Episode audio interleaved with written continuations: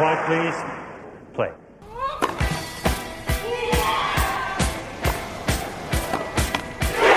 Second man, Murray. He gets still out.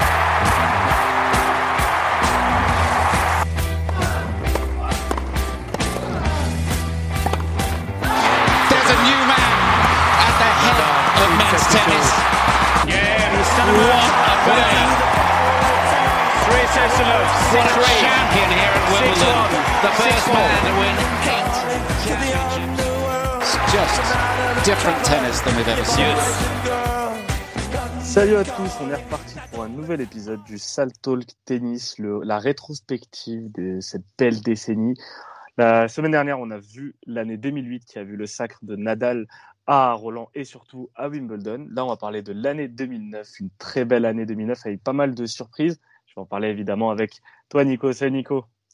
Salut Bas, salut à tous ceux qui nous écoutent. Merci d'être là d'ailleurs. Au passage, coucou. Coucou à tous, c'est clair. Mer- Merci d'être là. On sait, enfin, si vous êtes comme nous passionnés de tennis, le tennis manque énormément. Donc, euh, bah, je pense que d'ici au retour euh, bah, de, de Rome, je crois que ça va être Rome le premier tournoi. euh, on va. C'est Rome ou c'est sur dur plutôt sur, à Washington? C'est d'abord l'US Open. Washington. Ouais. Ouais.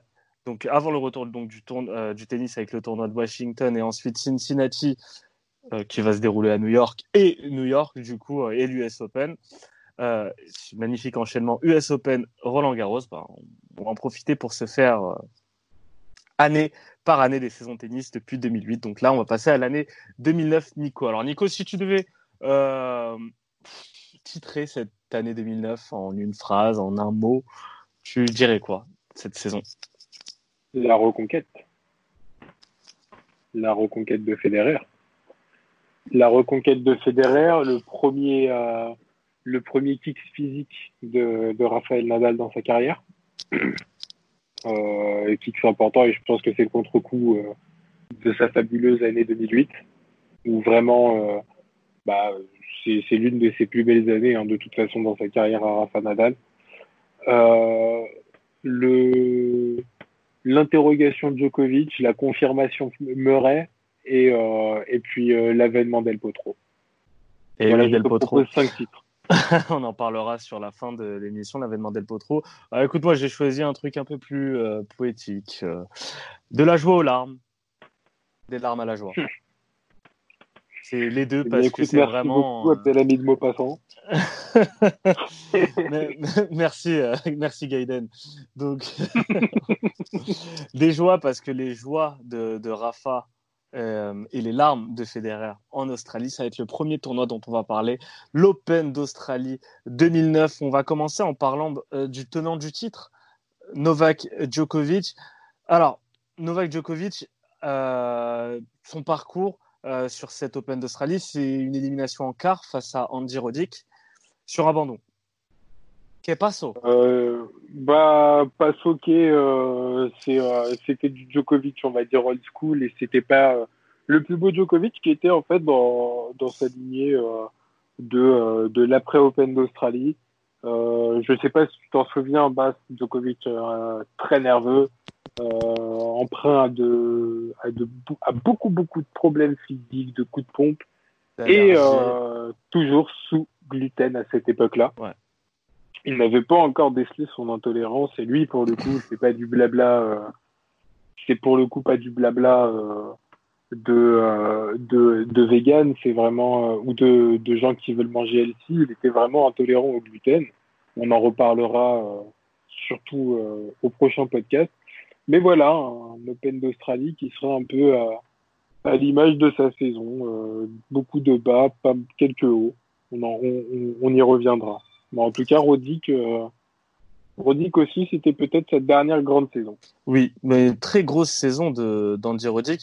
Alors avant de parler de Roddick, on va parler du, champion. Euh, Rafa, premier grand chelem en Australie, c'est le seul qu'il euh, remportera. On, on va, on, on va commencer sur les, les, les premiers tours de, de, de Rafa. Assez, euh, assez tranquille. Premier tour, euh, alors juste que je me mette dessus. Premier tour face à Christophe Rocus. Alors, euh, pour la petite histoire, il affrontera également le fils Olivier Rocus, qui. Ouais, Au deuxième tour, je crois qu'il affronte Rocco Karanušić. yes, Rocco Karanusic, je connais pas ce joueur.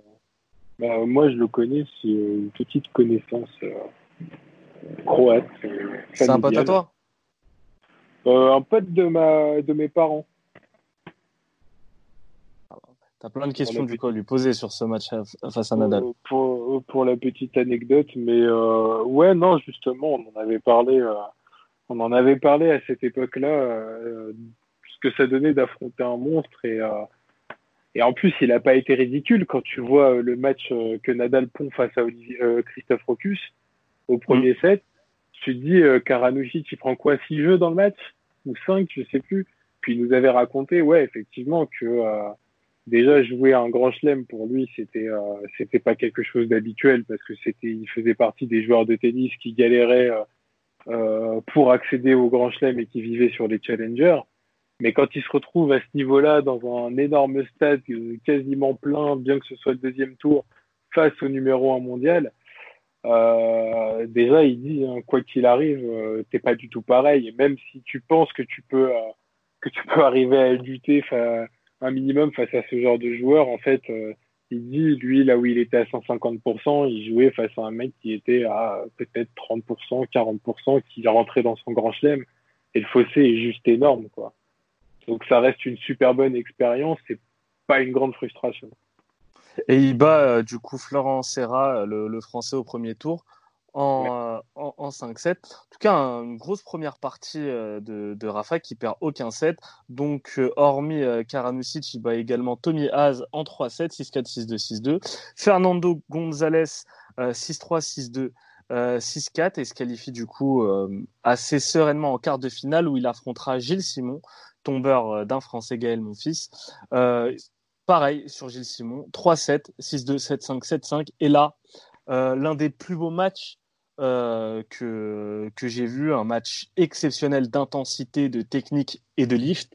Nadal contre Fernando Verdasco, son jumeau un petit peu, son petit frère, appelez-le comme vous voulez, le Verdasco de l'époque était exceptionnel, exceptionnellement beau également.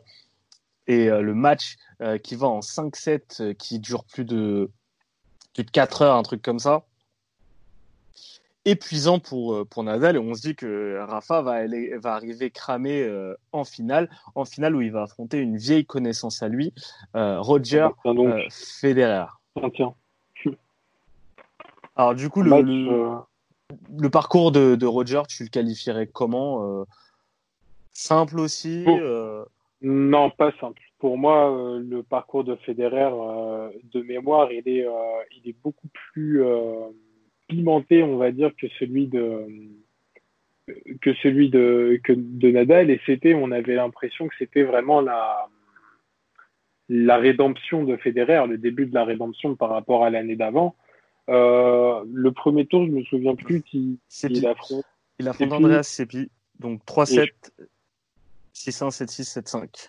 Ouais, c'était pas évident. Après, je crois qu'il a affronté un russe. J'ai oublié son nom, mais. Alors, il, il s'est pris deux Russes coup sur coup, donc Korolev au euh, ouais, non, c'est après ça finit. Ça Voilà, finit au troisième 6-2, tour, 6-3, ça, je m'en souviens. 6-1 contre Korolev. un- Ouais, et contre Safin, il y avait eu un troisième set de, de toute beauté où on a cru que Marat allait nous faire une Marat.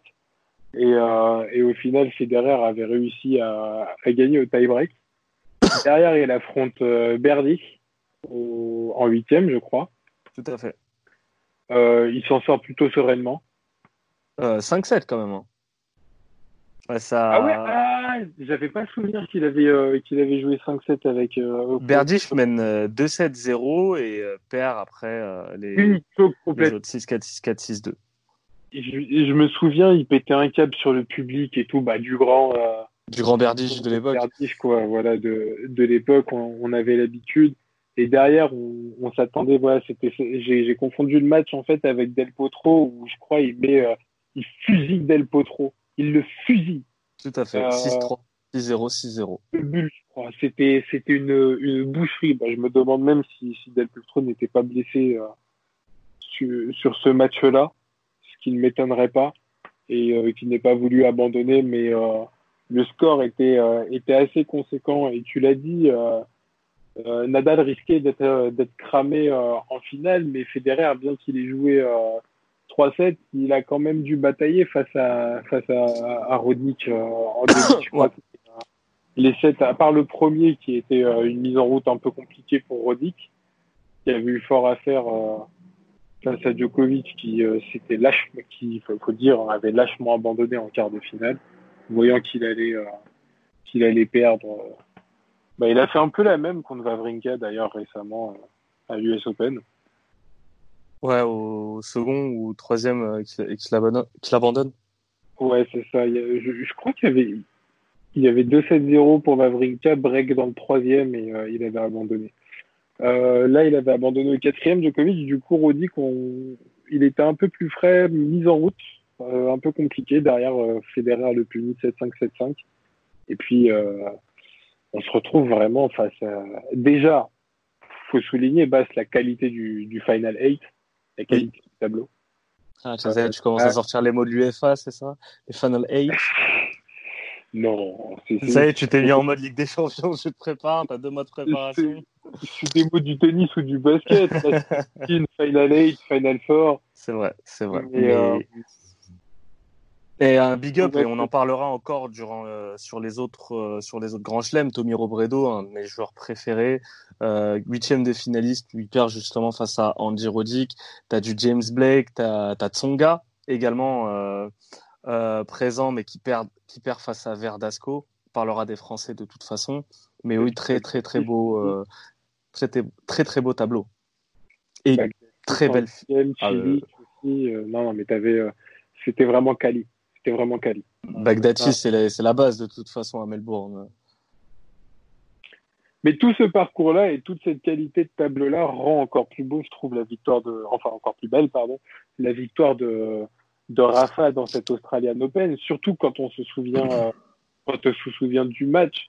Alors Ah, mais- bon, encore une fois, euh, l'important c'est celui qui gagne le premier set hein, dans ce genre de rencontre. Ça a tourné en faveur de Rafa, mais c'était euh, les trois premiers sets, c'était une bataille sans nom. Après, je trouve qu'il y a eu une décompression, euh, la décompression classique après le tie-break Oui. euh, au quatrième set, et euh, ce qui a littéralement cramé Federer, puisque le cinquième set, je me souviens que Nadal avait avait fait assez rapidement le Oui. cinquième set. Mais la lutte sur les sur, les trois premiers sets, elle était incroyable.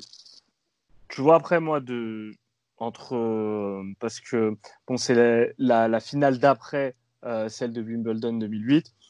Euh, la finale de Wimbledon 2008, elle est belle pour le côté épique, le fait que ça soit à Wimbledon, euh, tout ce qu'il y a autour.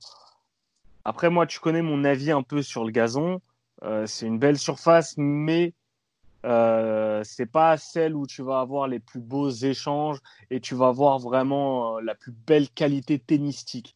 Même si tu as une, un aspect, on va dire, la, la volée et tout, t'as pas, t'as pas le reste. Ce que tu peux avoir sur d'autres surfaces, le dur notamment. Et moi, je trouve que cette finale en Australie est leur plus belle finale. C'est le plus beau euh, euh, fédal euh, qui ait eu. Même si celle, en, euh, celle à Londres est exceptionnelle, elle est historique, c'est un classique. Celle en Australie, il y a des échanges qui sont paranormaux. Franchement, c'est exceptionnel. Tu préfères celle de celle de 2009 ou celle de 2017 Parce que celle de 2017, elle était quand même euh, sympa en termes techniques. Ils sont sur, mais ils sont pas sur leur prime, tu vois. En tout cas, leur prime euh, athlétique. Physique, ouais, je suis d'accord avec toi. Mais euh, en termes de qualité de coup et d'échange, celle de 2017, quand même, elle est. C'est vrai, c'est vrai. Elle est bonbon. Et mais Elle de- est bonbon, même, tactiquement, tactiquement Ouais. Euh, c'est très intéressant de voir la différence euh, tactique entre euh, sur chacun des sets, comment comment l'un va s'ajuster à l'autre, etc. Alors que on va dire que sur l'aspect tactique, le le plan de jeu de Nadal en 2009 est assez clair face à face à Federer. Après, ça passe ou ça passe pas. C'est passé sur 3-7 et ce qui lui a permis de remporter cette finale. Le comparatif est intéressant et, on, aura l'occasion d'en parler au moment de remonter le temps jusqu'à la reprise de la saison. Mais c'est vrai qu'en 2009, tu as le prime athlétique des deux joueurs. On, va en parler justement euh, le début euh, des premiers contre-coups physiques de Nadal. Donc là, il est encore au, au top du top, au, prime en 2009. Euh, Federer, pareil. Euh, 2017, le contrat, c'est que tu as le prime de la maturité. Et c'est peut-être c'est peut-être une, une phrase de boomer, de vieux con, de quoi que ce soit. Malgré tout, le tennis est plus qualitatif quand il arrive à maturité. On Bien sûr, vu, je suis d'accord. Euh, on l'a vu, on l'a vu bah, pour la finale de l'Open d'Australie euh, en, en, 2020 ou pour la finale de Roland Garros en 2020 ou de l'US Open en 2020 encore une fois. Pourquoi? Bah, Tu as des mecs qui sont à leur prime athlétique, notamment Tim. Euh, Medvedev, je pense pas qu'il soit encore arrivé à son, à son prime, mais Tim, tu vois bien que physiquement, le mm. mec, il est, il a maturité physique. Et mm. pourtant, pourtant, il ne gagne pas contre des mecs pour qui, pour, pour, contre lesquels il est pourtant au-dessus. Parce que tactiquement et, et, et tennistiquement parlant et au niveau de la maturité, bah, ils ont toujours un, voire deux coups d'avance. Et même s'ils sont complètement dans les cordes, même s'ils sont déboulonnés, même si physiquement tu sens qu'ils sont au bord, et eh bah, ils sont capables de sortir deux, trois coups que personne n'est capable de sortir ailleurs, pas même Tim, pas même des Titi Pass, pas même qui que ce soit. Ils vont te renverser mentalement le tennis. Et donc, enfin, le match. Et tactiquement, ils vont arriver à un point où ils vont complètement faire déjouer leur adversaire et l'enfermer dans un jeu où il ne, il ne, pourra plus sortir parce qu'il n'aura plus aucune issue. Et ça, ça c'est très très fort. Et à cette époque-là, Federer avait cet avantage-là sur Nadal, Djokovic et Murray. Mais, euh, tout à fait. Il n'était pas encore à maturité. Euh... Et. Euh, après, le, le, le, truc, Federer était vraiment à son prime tennistique. Je pense que Nadal était sur l'ascension, donc forcément la conquête et tout, mais était pas encore à, il n'était pas encore à, à, son prime. Et je pense que bah, chaque année après année, dès qu'on parlera des joueurs qui nous ont marqués, on pourra, on, en fait, le temps nous permet de distinguer quel est le vrai prime. Euh, c'est le débat que tu, que tu, évoques souvent entre le Djokovic 2011 et le Djokovic 2016. Euh, tu peux même faire ce parallèle avec LeBron James. Quel est son prime C'est clair. C'est clair. exactement. Est-ce que c'est est-ce que c'est à Miami ou est-ce que c'est avec Cleveland quand il va quand il affronte les Warriors et qui fait euh, la remontada, tu vois? C'est c'est en ce moment aux Lakers où il est quasiment triple double de moyenne. Enfin bon, tu vois, t'as non, c'est clair. Et, c'est vachement comparable avec ces trois, trois énormes, ces énormes légendes. Et, et, pour, et pour Federer, en fait, d'où les larmes à la fin, parce que c'est l'image qui marque sur ce, à la fin de ce tournoi, c'est les larmes de Federer. Il est désarmé. Il, ne, il, il n'a pas, il n'a pas de moyen de battre Nadal. Et, et pas que sur terre battue. Et tu vois le, le, en fait le roi déchu à ce moment-là. Et moi, ça m'avait vraiment marqué de voir euh, Federer en, en larmes et il avait ému un peu euh, tous les fans de tennis parce que tu dis, le mec, ouais, il est là, il gagne tout le temps, il gagne partout, sauf à Roland, bah là, même pas, il gagne pas, il gagne plus partout. Et certains commençaient déjà à se poser des questions sur est-ce que Federer regagnera un grand chelem? Il en regagnera, vous inquiétez pas, euh, vous inquiétez pas, mais tu as, as, les premiers doutes autour des, du champion. Et ça, bah là, pour, tu fais le parallèle avec, euh, tu faisais le parallèle avec le basket, ben, tu as eu pareil avec Jordan. Euh. En fait, c'est toujours fascinant de voir quand le mec perd la réaction des gens autour. On en parlera également, Joko, euh, après son élimination contre Chiquinato euh, à, Roland en 2018, la réaction, est-ce qu'il regagnera un grand chelem? Euh, Nadal, après ses blessures, tu as, eu pareil. Ces mecs-là, à chaque fois, tu as un moment où il y a un doute qui se crée autour d'eux et bon, ben, vous verrez dans les prochains épisodes, mais sans vous spoiler, ils donneront tort à pas mal euh, d'entre nous, en tout cas pas mal d'entre les sceptiques. Pour finir, du coup, sur, sur cet Open d'Australie, un point sur les Français. Donc, j'ai parlé de la, la demi-finale, euh, enfin, de, pardon, du huitième de finale entre Gilles Simon et Gaël Monfils. Ils, seront, ils se rencontreront souvent, euh, les deux, en, en, en Grand Chelem, à l'avantage de, de Gilles Simon. On a Tonga, ben, Tonga qui n'a pas pu rééditer son exploit de l'année d'avant. Euh, il terminera en quart. Et après, on a Gasquet qui fait l'une des premières euh, spéciales du tennis français, menant 2-7-0 face à Fernando González. Il perdra euh, en 5-7. 7-6, donc dont 7-6 au troisième, 12-10 du coup le score du tie-break, 6-2 et au cinquième ça ira encore ça ira loin. 12-10 pour Fernando González, donc euh, assez dur pour, euh, pour Richard Gasquet qui, a du mal à, qui avait du mal à se remettre de sa demi-finale de Grand Chelem à Wimbledon en 2007 et ça, ça s'est vu et ça se verra encore et peut-être à Roland Garros parce que 2009, on parle de Gasquet, c'est un petit peu son année noire à Richard Gasquet. Pardon, excuse-moi, mon, mon, micro était malencontreusement coupé. Oui, année noire, puisque si je ne dis pas de bêtises, c'est la fameuse année blanche. C'est ça, sans euh, l'année où il a franchi la ligne blanche.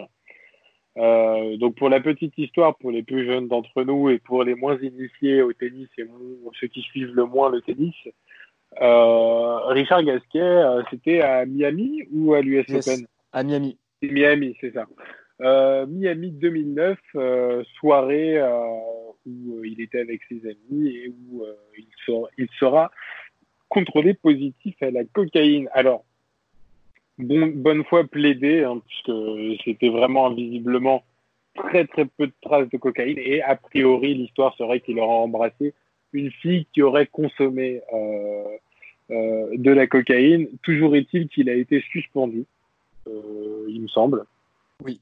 Il reviendra mais très peu, hein, très peu, de temps, je crois. En fait, il reviendra le. mois, je crois. Euh, en fait, l'histoire, le scandale apparaît le, le, 9 mai et il reviendra euh, en août euh, en, à, à l'US Open, pardon. Mais ouais, en tout cas, c'est un gros, un gros fait marquant qui marquera euh, sa carrière, sa jeune carrière, sa relation avec les médias également, parce que c'est un média français, euh, RMC, si je me trompe pas, qui avait relayé euh, l'histoire et son, sa relation avec le public français également.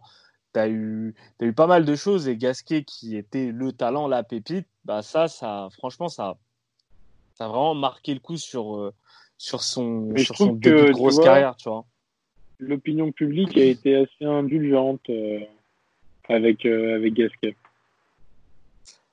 Je trouve.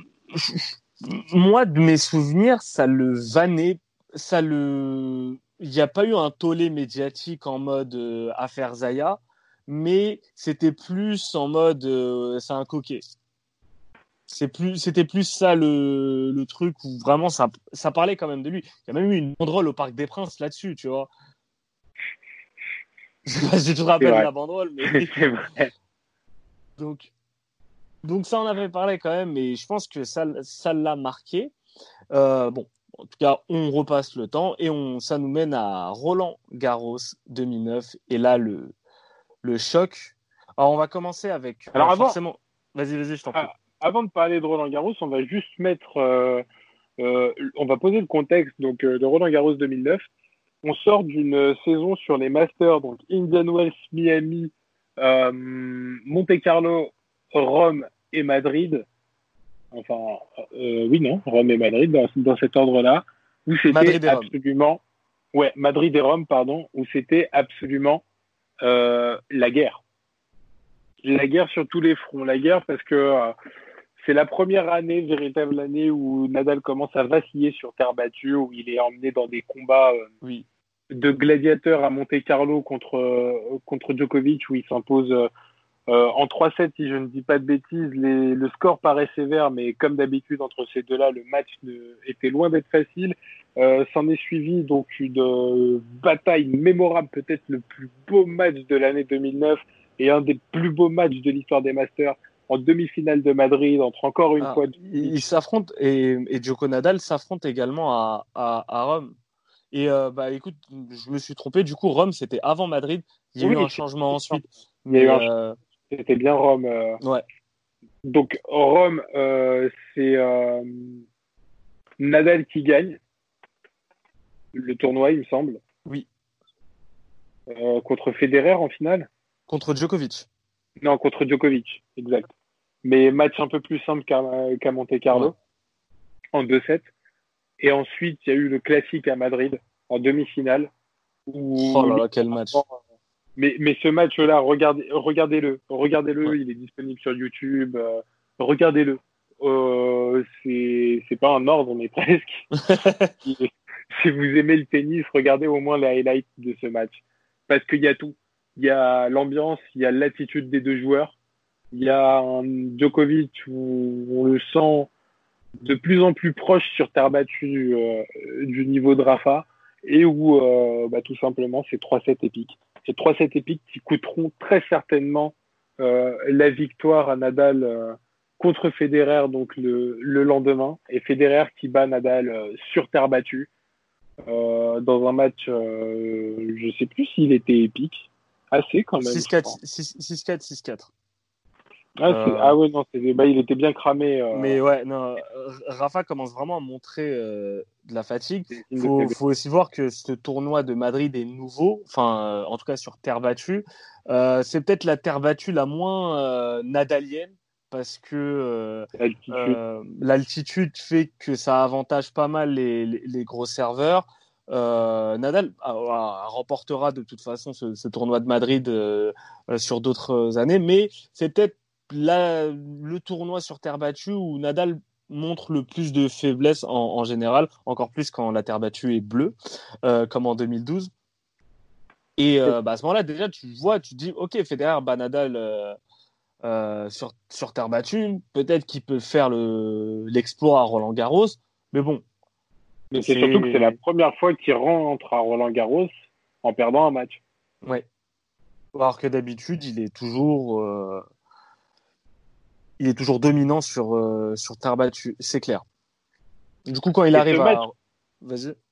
Ouais, du coup, je disais, ce match contre Djokovic euh, va très certainement euh, être le point de départ de cette fameuse blessure de Nadal dont on ne saura rien parce que Raphaël Nadal est un forceur, il faut l'avouer, il faut le dire, aime forcer euh, son corps. Et euh, il rentre à Roland Garros euh, dans des matchs euh, qui sont censés être faciles et pourtant dans lesquels on le voit le moins impérial, enfin beaucoup moins impérial que les années précédentes basses. Bah, déjà le, le, premier tour face à Marcos Daniel, un qualifié brésilien. Il a, il, a, galéré, il me semble. 7-5, 7-5, 6-4, 6-3, ouais. Ensuite, je crois qu'il joue Gabashvili. Yes. En U8.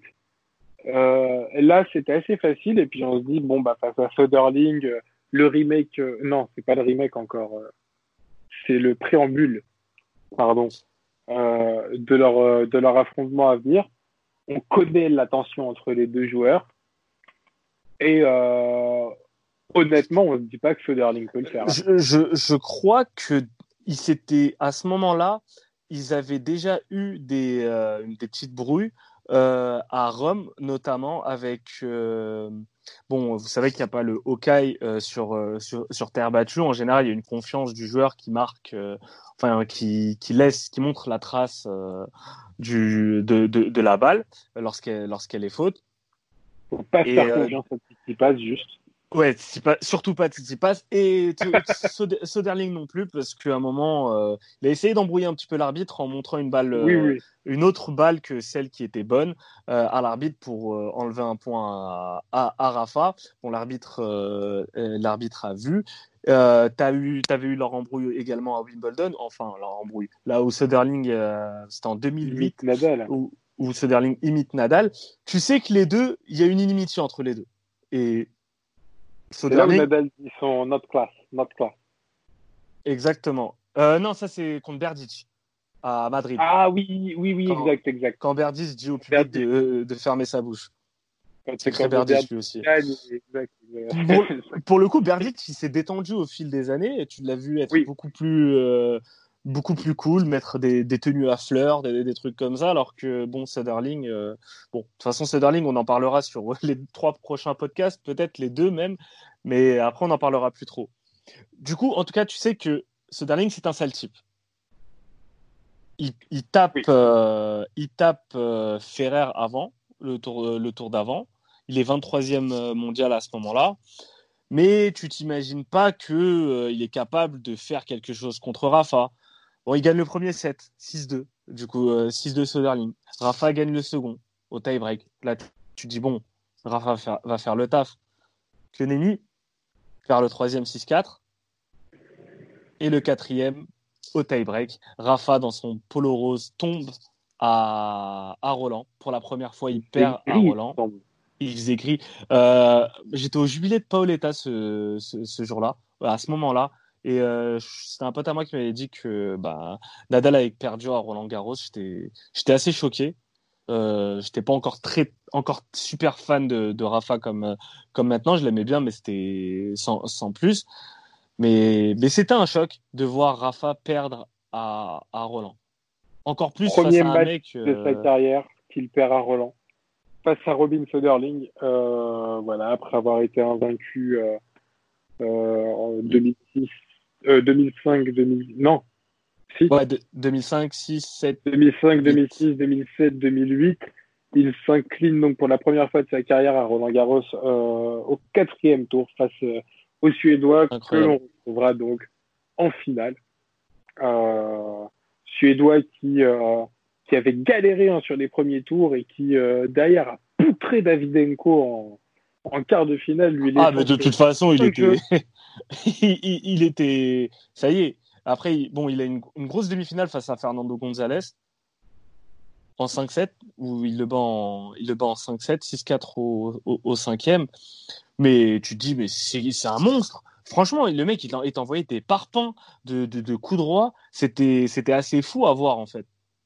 Et le tableau final de Roland Garros n'est pas le plus sexy de l'histoire, mais par contre, les demi-finales, elles étaient mais d'une intensité. Mais d'une intensité, je m'en souviens, j'étais pour Gonzalez, moi. Ah, forcément. Un Fernando euh, en cache toujours un autre. Et euh, tu sentais en plus que les joueurs, euh, tu sentais que les joueurs euh, étaient pris en fait par l'enjeu et euh, de ma mémoire, il me semble que Soderling euh, menait 2-7-0. euh, à un moment, il avait le break au troisième. Gonzalez, il était au bout du bout. Et finalement, il finit par débriquer, faire le break. Il gagne le troisième, il gagne le quatrième. Et là, on se dit, OK, ça va être pour Gonzalez. Il y a eu une grosse lutte au, au cinquième pour qu'au final, Soderling gagne euh, d'un break d'avance. Je sais plus Eh si bah- c'était 7-5 ou. 6-4, ouais. 6-4. Ouais, oui, parce que Soderling n'est pas Richard Gasquet, il ne perd pas après avoir mené 2-7-0. Et euh, bah forcément, Rafa perd, bah tu te dis bah c'est l'année ou jamais pour Roger. C'est le seul Ah, grand qui lui manque. C'est maintenant ou jamais. Alors on va se poser sur le, le parcours de, de Roger. Premier tour face à Alberto Martin. Je connais pas cet espagnol. 6-4, 6-3, 6-2. Si, Alberto Martin, il était, euh, il était pas mauvais. En tout cas, il perdra assez, euh, assez sèchement, on va dire, face à, face à Roger. Après, tu as deuxième tour face à José. Ah, Là, en je connais 4-7. Là, c'est en 4-7. 6, euh, 7-5, euh, 5-7, 6, 7-6, 6-2. Paul-Henri Mathieu, un Français qui avait euh, remporté le premier set d'ailleurs, Paul-Henri Mathieu. Oh là là, et puis euh, je peux te dire c'était la folie sur, euh, sur le central et sur, Sur France Télé. Quand PHM a pris le premier set, ouh là là là là là là. Moi, derrière, Et, et mais en fait, le plus dur, c'est après, quand tu apprends que Nadal a perdu. Et là, tu sens que Roger commence à, commence à choke. Il affronte Tomias au- en huitième de finale. Il perd les deux premiers sets. Et là, il est au bord du gouffre, là, Roger. C'est l'année ou jamais. Il n'y a, pas- il y a pas Nadal. Il joue face à Tomias, qui est même pas un, un vrai terrien, euh, meilleur sur gazon, surface rapide. Il perd les deux, premiers, les deux premières manches. Après, ça va, il se réveille. 6-4, 6-0, 6-2. Mais tu sens que Federer est tendu et un nouveau classique de cette année 2009, le Federer Del Potro, ça sera euh, euh, d'abord pardon, le, le- Bon, il y a le la remake, euh, exactement le le remake de la demi-finale, ouais.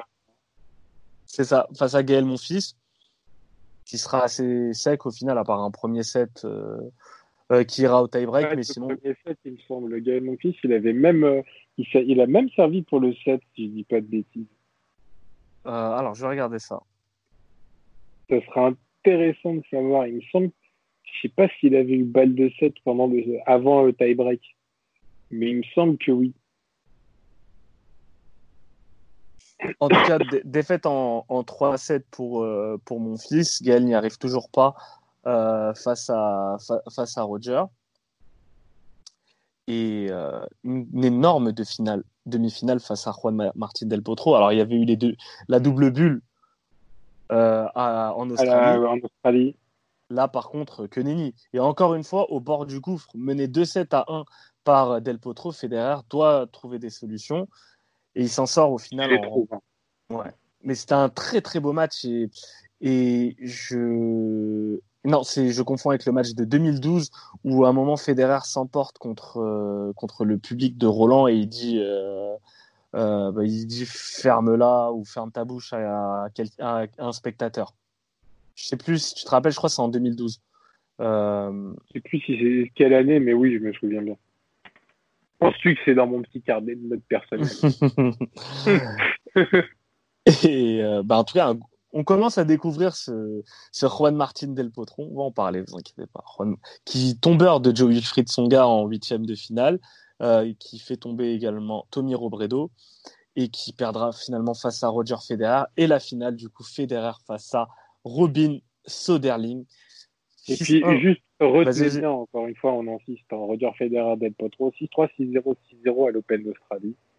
6-3, 6-7, euh... non, pardon, 3-6, 7-6, 2-6, 600, 6-4 à Roland Garros. On y viendra plus tard. On parle de la finale, on va pas faire euh, long feu sur la Oui, finale? vous connaissez l'histoire. vraiment- Elle Mais était pas vraiment utile, elle n'était pas vraiment Non. belle.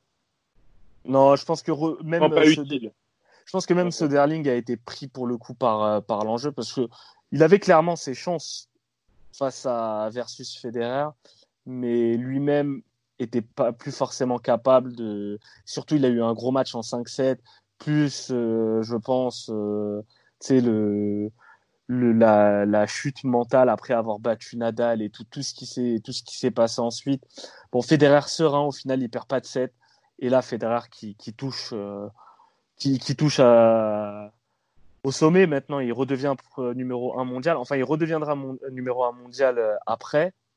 Et, et surtout, il, a remporté tous les grands chelems. Il a complété. Il a remporté euh, des grands chelems. À ce moment-là, euh, à ce moment-là, le mec est intouchable, vraiment, hein, puisqu'il est redevenu, euh, enfin, il est revenu au sommet. Je pense que l'ascendant psychologique sur les adversaires, il l'a, et notamment face à face à Nadal. Peux t'imaginer que s'il y a une prochaine rencontre, euh, le fait d'avoir gagné contre contre Nadal à Madrid, le fait d'avoir pris son trophée, euh, connaissant Nadal, tu sais qu'il est émotif quand il y a une spirale négative. Mm. En général, ça s'enchaîne mal. Euh, Nadal sera forfait. tout à fait. Wimbledon. Avant de passer à Wimbledon, moi j'ai une question à te poser et je pense que c'est un débat qui revient parfois quand on parle de ce sacre de Federer euh, à, Roland.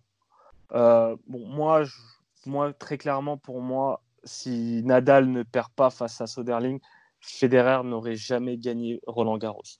C'était vraiment, c'était, il n'y a pas eu une autre période où il aurait pu remporter Roland Garros, en fait. Je pense, euh, je pense aussi. Après, euh, peut-être que certains te diront non, et de toute façon, c'est du tennis fiction. Euh, Évi- évidemment.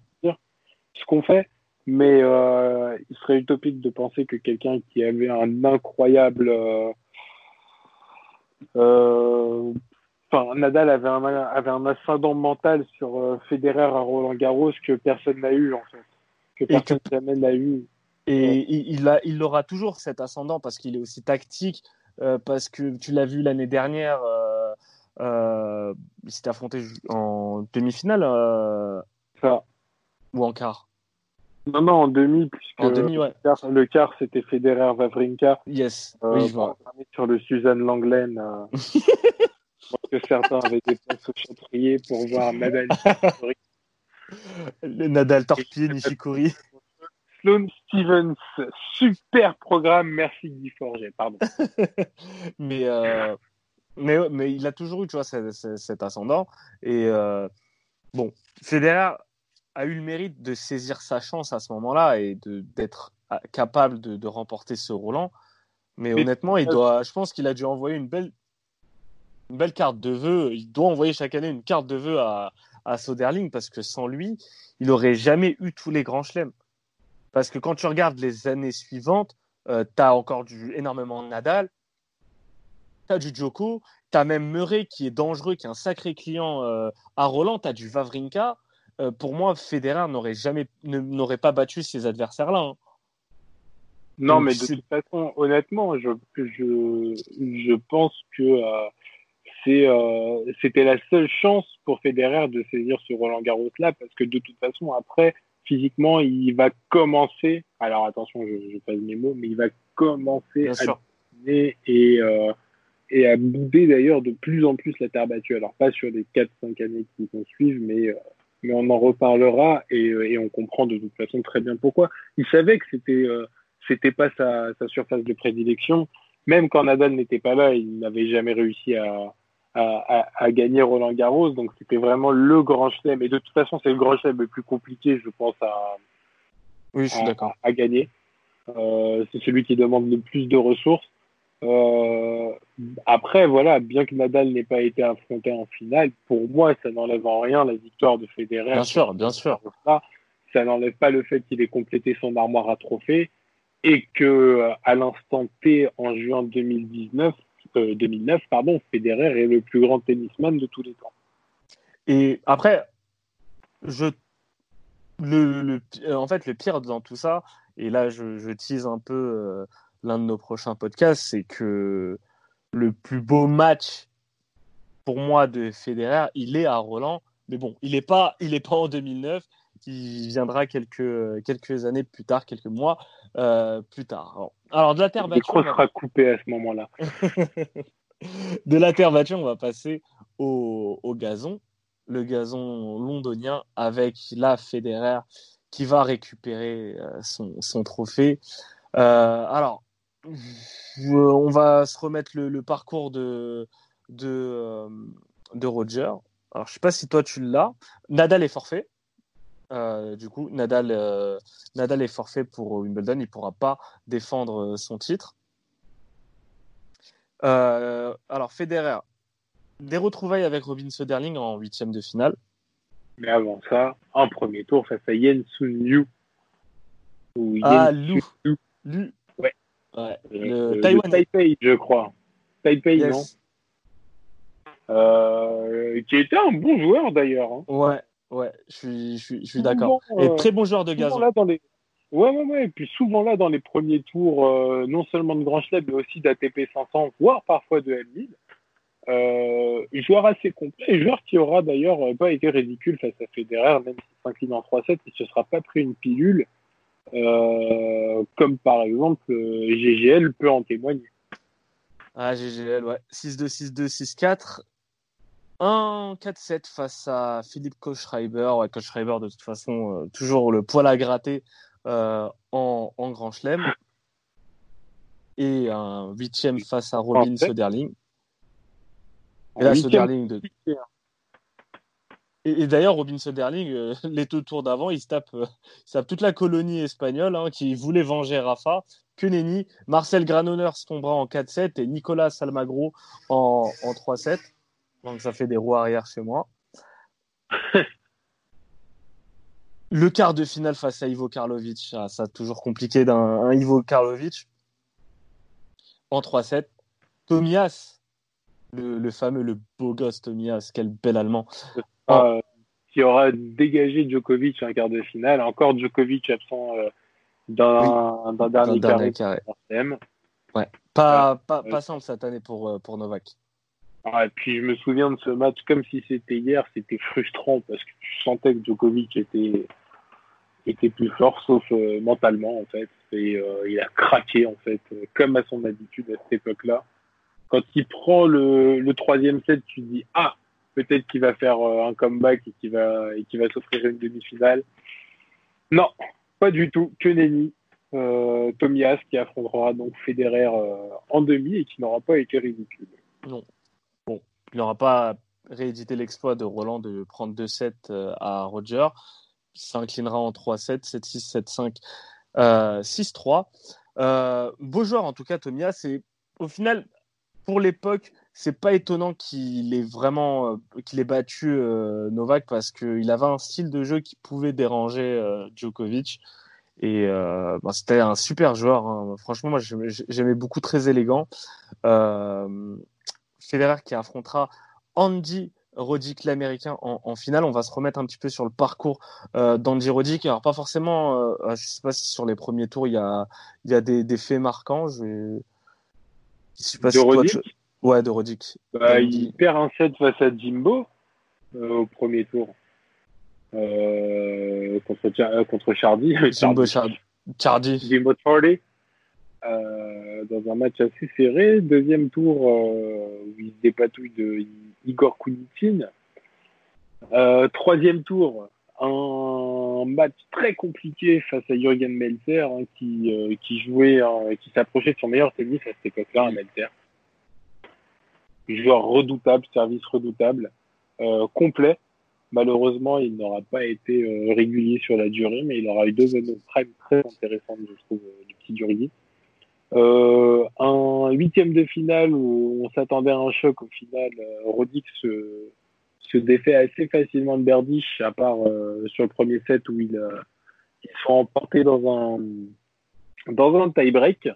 Quart de finale, il affronte euh, Leighton Hewitt dans un match, euh, dans un classique de Wimbledon. Je sais pas si tu te souviens de ce match. Oui. vraiment très très beau, très. On s'attendait à ce que Leighton Hewitt d'ailleurs passe, très franchement.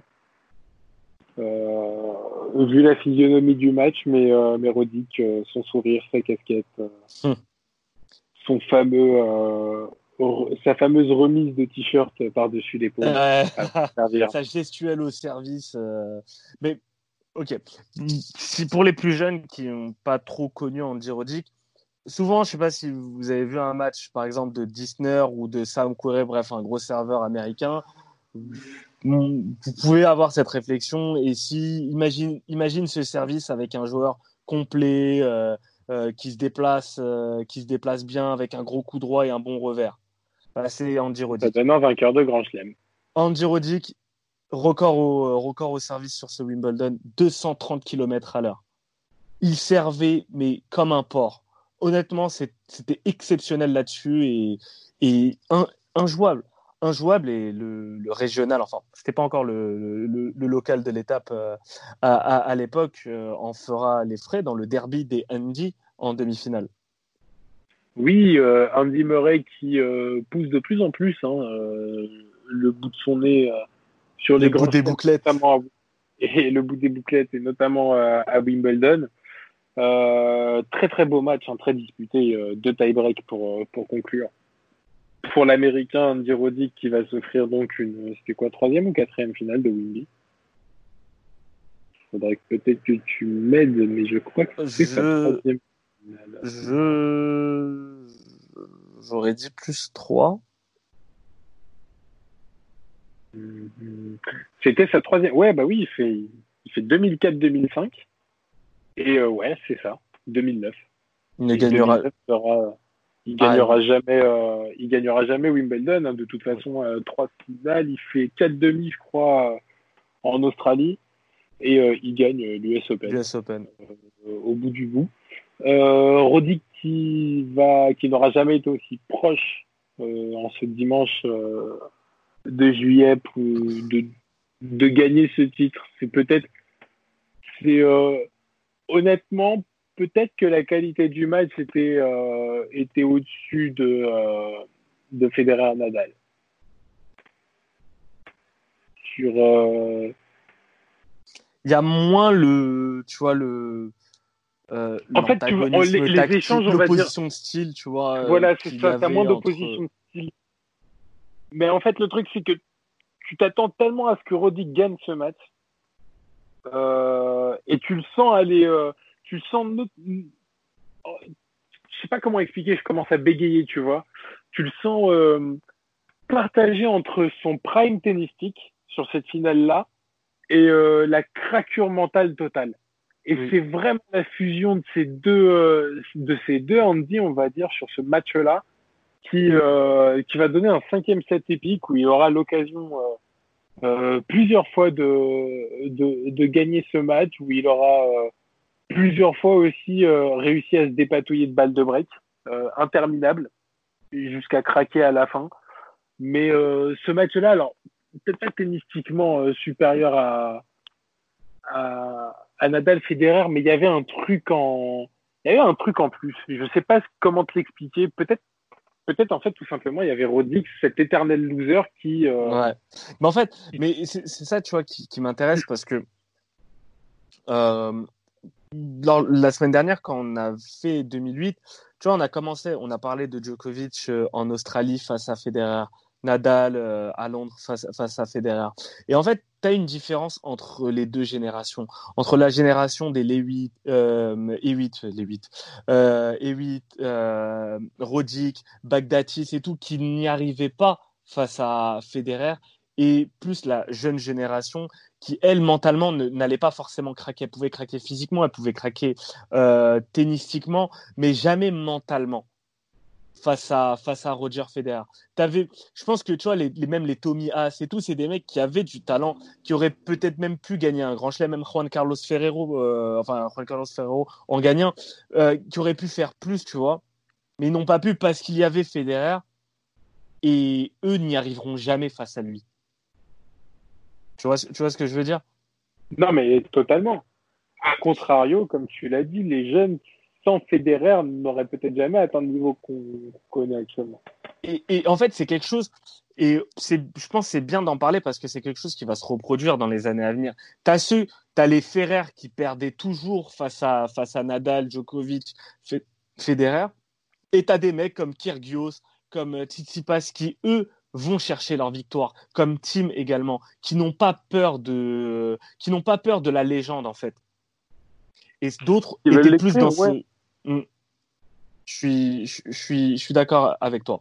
Et du coup, Federer qui remporte ce match et qui dépasse Pete Sampras, là aussi c'est important pour, euh, pour Roger, et il dépasse son record en Grand Chelem euh, avec 15 Grands Chelem. Côté Et qui français, reprend la place de numéro 1 des numéros 1 mondial. Il récupère son trône.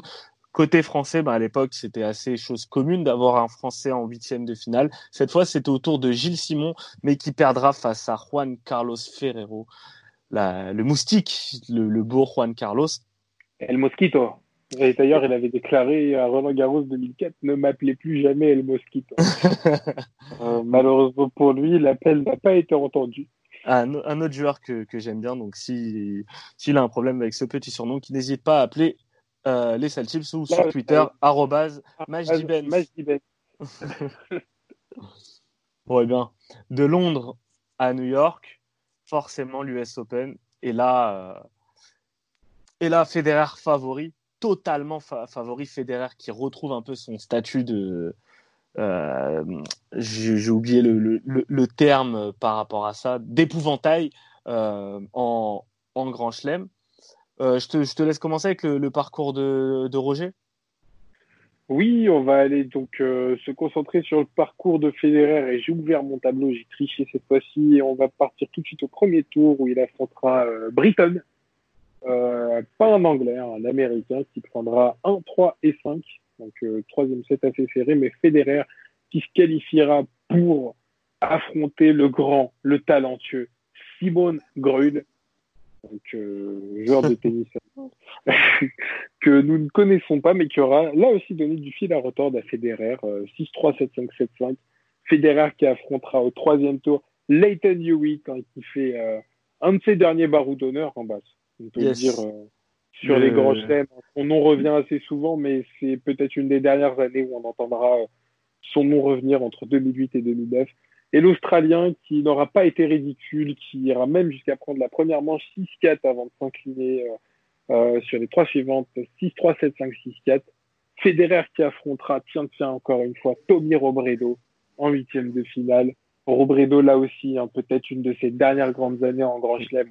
On, on notera une performance un peu plus tard, on y reviendra. Tout à fait. Euh, mais euh, Tommy Robredo, l'Espagnol, euh, qui aura le bataille au premier 7-7-5 avant de s'incliner 6-2, 6-2. on, on- on 3, sent, 7, qu'on- on, sent quand même sur, ce, sur ces premiers tours un Federer un peu fatigué, je pense. L'enchaînement Roland, Wimbledon. Match après facile, pardon. Ouais. Comme, tu peux le, comme tu peux le constater. Et un quart de finale, un quart de finale, un nouveau classique. Quart de finale euh, face à Robin Söderling encore une fois et puis on se dit avec le premier set euh, 6-0 que là ça va euh, Il le détruit. Il, Il le détruit. Ce premier Il- set est exceptionnel. Il l'explose, Soderling. Vraiment, il a Ah, aucun. fait. Il a rien. Il lui laisse rien. C'est ouf. Ah, il y avait, euh, il y avait, il y avait beaucoup de haine. J'avais l'impression. Ouais, de ouf. sur les coups deuxième set, on est sur la même lancée 6-3. Et puis troisième set, euh, Soderling qui sauve, je crois, deux balles de match de mémoire et qui gagne, euh, qui remporte le tie-break 8-6. Euh, et là, on se dit attention, parce que Soderling commence à jouer au niveau de Federer, commence à jouer à son niveau. On se dit que peut-être l'upset est possible et au final, Federer, au bout du bout du, du tie-break du quatrième set, se qualifiera, l'emportera 8-6 et il affrontera en demi-finale Novak Djokovic qui retrouve une demi-finale de Grand Chelem. C'était pas trop tôt, mon cher Bass. Ça faisait longtemps que c'était pas arrivé pour le Serbe. Et euh, bah, il, aura, euh, il aura bataillé, mais il aura pris 3-7. Bass. Toujours. euh, le... Il aurait pu prendre sa revanche de, de la finale de l'US Open euh, 2007. 2007. Il n'a pas pu, un peu le malheureusement. même scénario d'ailleurs. Ouais, même scénario. Exactement, même genre de, même genre de match.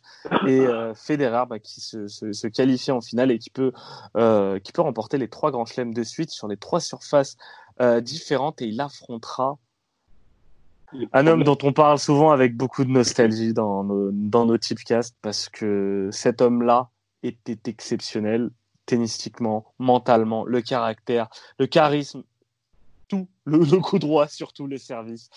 Juan Martin, Le grognement de Grizzly. la poutre, Juan Martin Del Potro. Alors, Juan Martin, il, sera fait un petit derbier au premier tour face à Juan Monaco. 6-3, 6-3, 6-1. 3-7 également face à Melzer. 7-6, 6-3, 6-3. Ensuite, 4-7 face à Daniel Kohlerer. 6-1, Ouais, bah, il 3-6, s'est fait toute la 6-3, colonie 6-3. Exactement. Et on voit, on, on voit un peu le, tu sais, le, le Del Potro qui parfois laisse, laisse filer des sets, on ne sait pas pourquoi, face à Kohlerer. Alors que face à des adversaires un peu plus haut placés comme Juan Monaco ou Melzer, 3-0. Son prochain adversaire, bah, Juan Carlos Ferrero, 3-0. 6-3, 6-3, 6-3. une boucherie. Ah, là, tu sens que le boucher de, de Tendil, de Tandil euh, est là. Il affrontera ensuite Marin Silic. Tiens, tiens, Marin Silic. Première euh, quart de finaliste. de parler. Et ouais, il- qui aura pris le premier set face à, face à Del Potro, mais qui perdra euh, les trois suivants. 6-3, 6-2, 6-1. Et une demi-finale face au revenant, revenu de, de blessure, Rafael Nadal, qui aura notamment battu mon fils euh, en 4-7, après avoir perdu le premier, qui aura ba- battu euh, Fernando González 7-6, 7-6, 6-0, qui se qualifie en demi-finale. Et là, tu te dis, bah, Nadal, il, il gagne pour la première fois l'Open d'Australie en 2009. Bah, Peut-être qu'il va bien finir l'année en gagnant pour la première fois l'US Open. Bah non. Ah non, parce qu'il tombe face à un monstre. désossé. Alors, il y a eu, il y a eu Tsonga en, en 2008. Il y a eu un peu Soderling euh, à, à Roland. Mais là, cette boucherie, il se fait cogner, mais, mais comme pas possible. Je pense qu'il De toute n'était façon, pas. Del Potro est la kryptonite, euh, est la kryptonite, kryptonite pardon, de Federer, Nadal et Djokovic. Quand vrai. il est à 100%, c'est, c'est lui, Vavrinka, euh, Murray sont les trois seuls qui peuvent, euh, qui, qui J'ajouterais même en fait, potentiellement. Pas encore, mais potentiellement. Même faudrait- team, hein, mais non, mais actuellement, mais là, je parle Oui. vraiment de cette époque de tennis. Là, Mais c'est vrai. Ah, je suis d'accord. Il a tout. Il avait tout et surtout, il n'avait pas de blessure au poignet. Et ce, ce Juan Martin là, se faisait vraiment peur. C'était l'arme ultime euh, tennistique.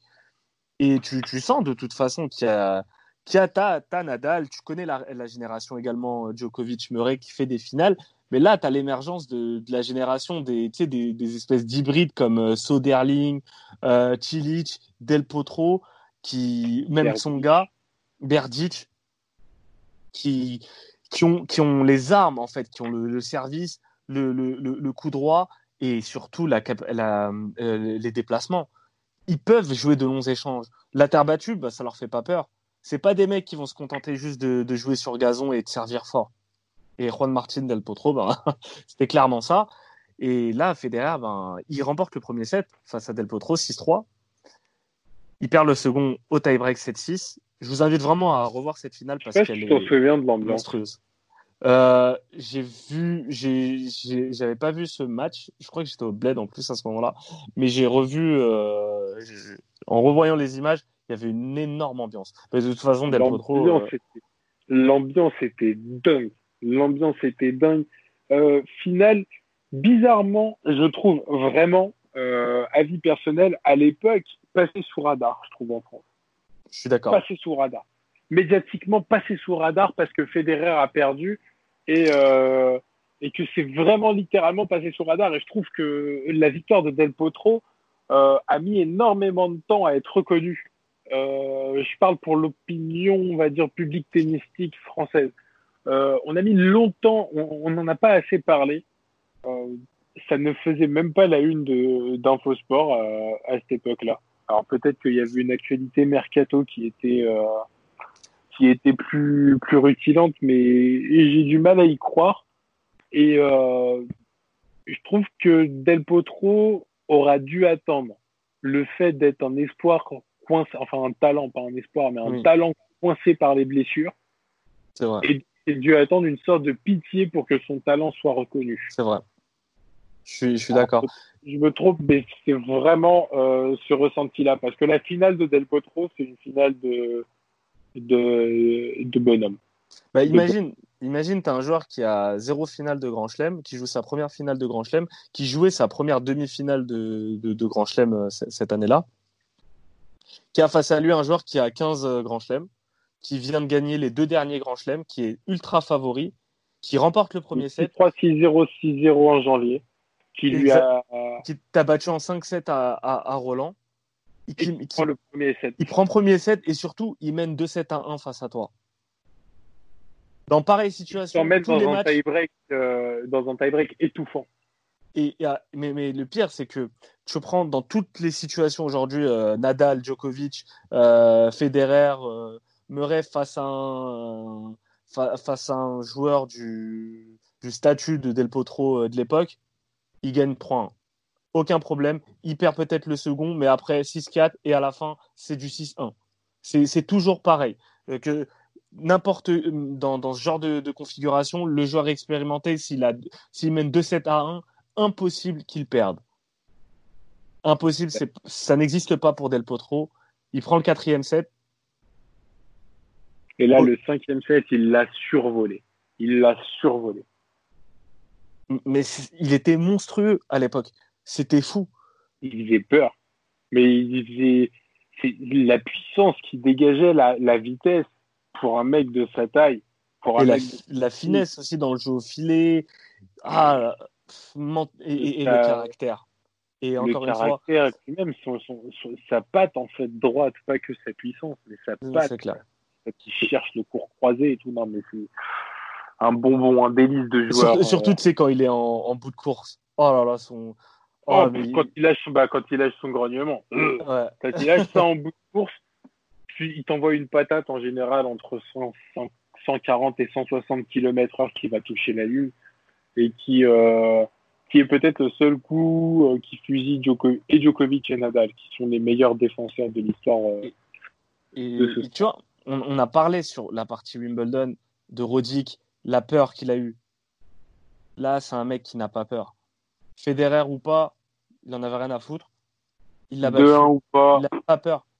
Et, et ça, c'est et ça, c'est super important. Après, bon, c'est plus facile à dire quand on est là en émission, en podcast, qu'à faire quand on arrive, quand on rentre sur, euh, sur le cours central euh, euh, et qu'on a Federer à côté. Mais lui, en tout cas, cette peur, il ne l'a pas ressentie et il remporte son premier Grand Chelem, son seul Grand Chelem au final.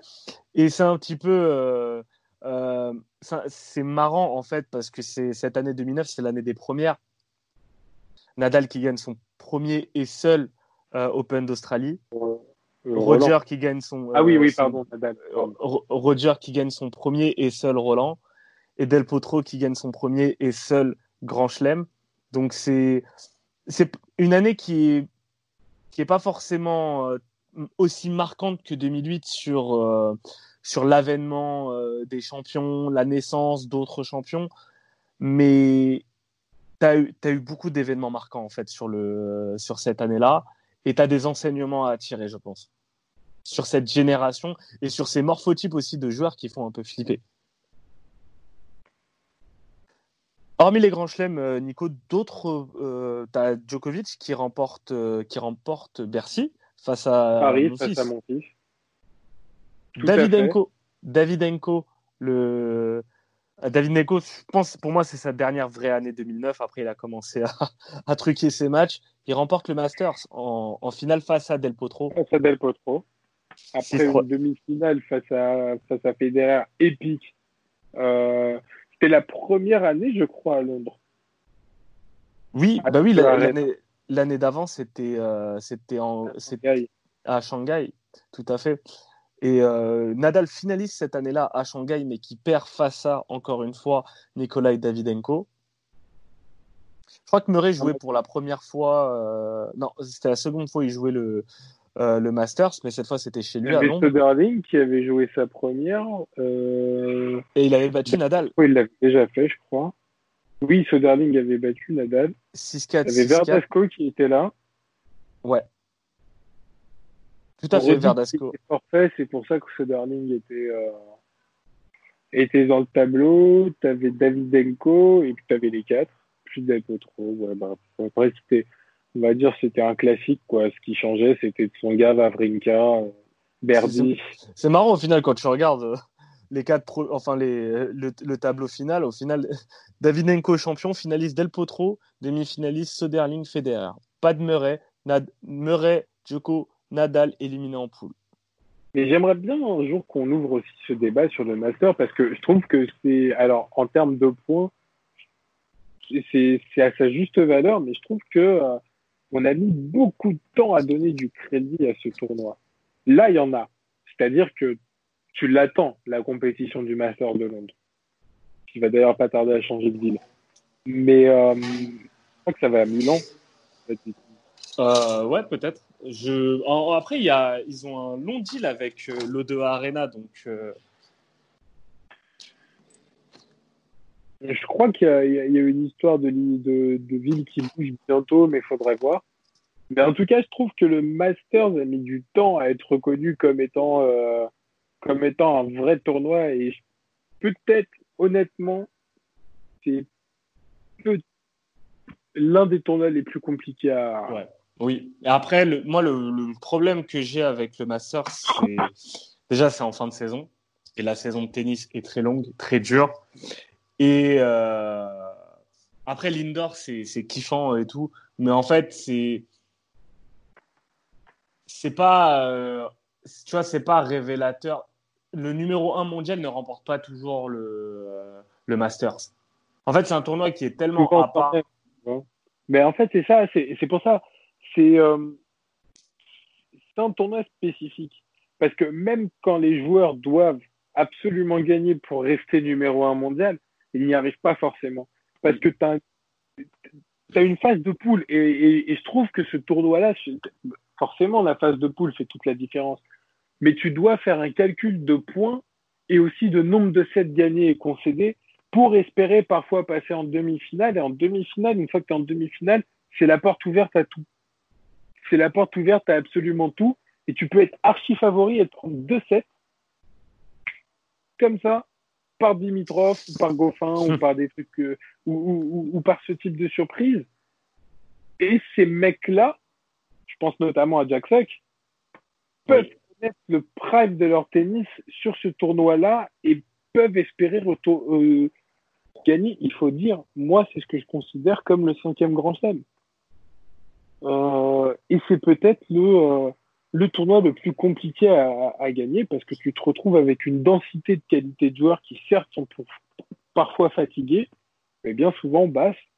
Euh, ce qui est dommage, ce que, ce que, je trouve ce qui est dommage pour, avec Bercy pour pouvoir aller jouer à Londres. Un peu en oui, bien c'est clair. Mais ce, qui, ce que je trouve dommage, c'est euh, en fait c'est une surface qui prend déjà le parti pris d'avantager certains joueurs plus que d'autres. Après, je prêche un peu pour ma par paroisse. Euh, en fait, j'aurais préféré une surface plus intermédiaire, du coup, où tu peux voir un dur, un, un, un dur extérieur. Mais bon, à Londres, euh, en, en décembre, c'est un peu compliqué. Ça. Mais, mais par exemple, quand c'était euh, à Houston, euh, je crois que c'était sur dur extérieur. Et, et je pense qu'au moins, ça nivelle un peu toute l'opposition. Ça n'avantage pas forcément euh, des joueurs plus que d'autres. Tu vois, sur les huit qui sont qualifiés, c'est les huit premiers qui ont fait toute une saison euh, très longue et euh, avec, qui, qui auront su s'adapter euh, pendant toute la saison. Mais l'indoor, c'est très particulier. Et en plus, ça arrive vraiment à la après, fin, tu vois. c'est- Après, c'est des conditions, on va dire, optimales pour, j'ai envie de dire, le prestige d'une compétition visuelle. Tu vois ce que je veux dire? Là-dessus, là-dessus, côté business, côté. euh, euh, T'as une grosse partie visuelle. Quand tu vois, quand tu vois quand même le, le Masters, pourquoi c'est de plus en plus kiffant? Alors ça va peut-être être ridicule comme argument, mais très franchement, quand tu vois l'affichage du Master, Oui, l'affichage du sport, mais t'as envie de regarder Même, le match. la, même, la couleur, même la couleur. la du couleur, coup, le bleu, les grands ouais. écrans, mais c'est c'est du et forcément euh, c'est difficile d'atteindre ce, ce niveau-là euh, en extérieur. Le seul qui s'en rapproche, c'est l'Open d'Australie, mais est-ce qu'on peut appeler ça Est-ce que License Arena Est-ce qu'on peut dire euh, enfin le la Rod Laver Arena Est-ce qu'on peut dire que c'est du euh, c'est du outdoor totalement? Oui. puisque c'est non, non, une je suis sorte- d'accord. tu vois, c'est une sorte de stade. Donc après, pour moi, la Rod Laver Arena, c'est la plus- enfin, c'est le plus beau cours de tennis au monde euh, en termes de modernité, de, Mm. De côté de cours. Pour moi, c'est le plus beau du monde euh, moderne. Mais euh, t'as tout cet écran-là qui fait que tu es quelque part obligé de le jouer en indoor. Ou alors, il faudrait que tu fasses une sorte de euh, il faudrait que tu, tu fasses de, de l'outdoor nocturne avec plein de lumière et, et- Ouais. Mais ce serait Et- pas à Londres. hein. mais ça serait pas à Londres, ça serait soit dans les Émirats. Ouais. Bah, bah, Dubaï, pour le coup, ça serait. Parce que Dubaï, c'est un ATP 500. Mais franchement, c'est l'un des plus beaux. euh, bah, c'est le plus beau pour moi, à 500. euh, avec Acapulco également. Après, Acapulco, c'est pour d'autres. Le, le cadre est exceptionnel. Le stade est beau à Acapulco. Ouais. T'as de l'ambiance et, et, et, et vraiment, c'est très stylé, tu vois. Mais Dubaï, par exemple, également, euh, dans, dans les 500, c'est c'est les- c'est mes deux 500 euh, préférés parce que déjà, tu as, un gros price money. Donc, en général, tu as, des t'as des gros noms en- euh, qui y vont. Et, et surtout, le, le, le cadre est exceptionnel. En tout cas, si des, si des mecs ont, ont de l'argent à dépenser ben, euh, et qui veulent relo- relocaliser le Masters, ben, n'hésitez pas à vous, à, à vous manifester. Nous, on a nos petites idées. Mais en tout cas, ouais, je suis d'accord. Ravi d'être conseillé euh, et, de faire, et de faire des études de marché et de terrain. Euh, On, on peut conseiller également Monsieur Forger sur la programmation des matchs à Roland. oui, peut-être, sûrement, mais il sera pas content. D'ailleurs, Roland cette année en, euh, avec du public, euh, je t'ai dit Nico, on va se le faire. Bah écoute, euh, j'aurais bien aimé te dire oui, mais moi, on m'a remboursé mes places. Donc du Sérieux coup, T'as- t'as- des ouais, mes places. Bon, t'as remboursé tes places de, de, de mai? Ouais. Ok. Attends un peu. je- Tout, tout, tout, tout le monde s'accorde à dire qu'il doit y avoir du public à Roland. Donc, Ah, si c'est possible, si les conditions le permettent, voilà. il en faut. Et on y sera, bien évidemment. On y sera en demi. On y sera pour vous, messieurs. En attendant, Nico, je- Si on y est, on fera un show de là-bas d'ailleurs. On s'engage à le faire. on, on, on- on fera quoi? Un show là-bas, directement de là-bas, pour les paris, pour les titres, Bien sûr, bien sports, sûr, bien sûr. sur les coursives. On fera, euh, on fera littéralement quelque chose en direct de là-bas, soit sur notre chaîne Twitch, euh, soit sur Twitter directement, soit sur Instagram. Mais on s'engage, hein, bien évidemment, à vous faire vivre de l'intérieur et à vous donner un maximum de choses en temps réel euh, sur nos réseaux. On est si, pas. vous, si vous voulez nous payer la finale, arrobas il a une cagnotte Litchi en cours. Pour l'instant, 0 euros dessus. N'hésitez pas à donner un peu d'argent sur Pour matchdibenz. l'instant, moins de 10 euros, il a payé une pub avec et, euh, et marché. Du coup, il doit de l'argent à sa On répète, il a payé une pub, pas, pas autre Et chose. publicité. Publicité. pas, pas péripatéticienne. Bon, Nico, en tout cas, je te remercie. Merci Euh, à toi, Bas. À la semaine prochaine, pour, euh, à lundi prochain, du coup, pour l'année 2010, l'année de la reconquête. L'année Todd Martin. l'année Aravan Rezaï également. Exactement, l'année Coupe Davis, l'année euh, Belgrade, l'année euh, Trash Talk euh, sur la Serbie, de la part de Guy Forget. On y reviendra. Salut, salut à tous. Salut à tous.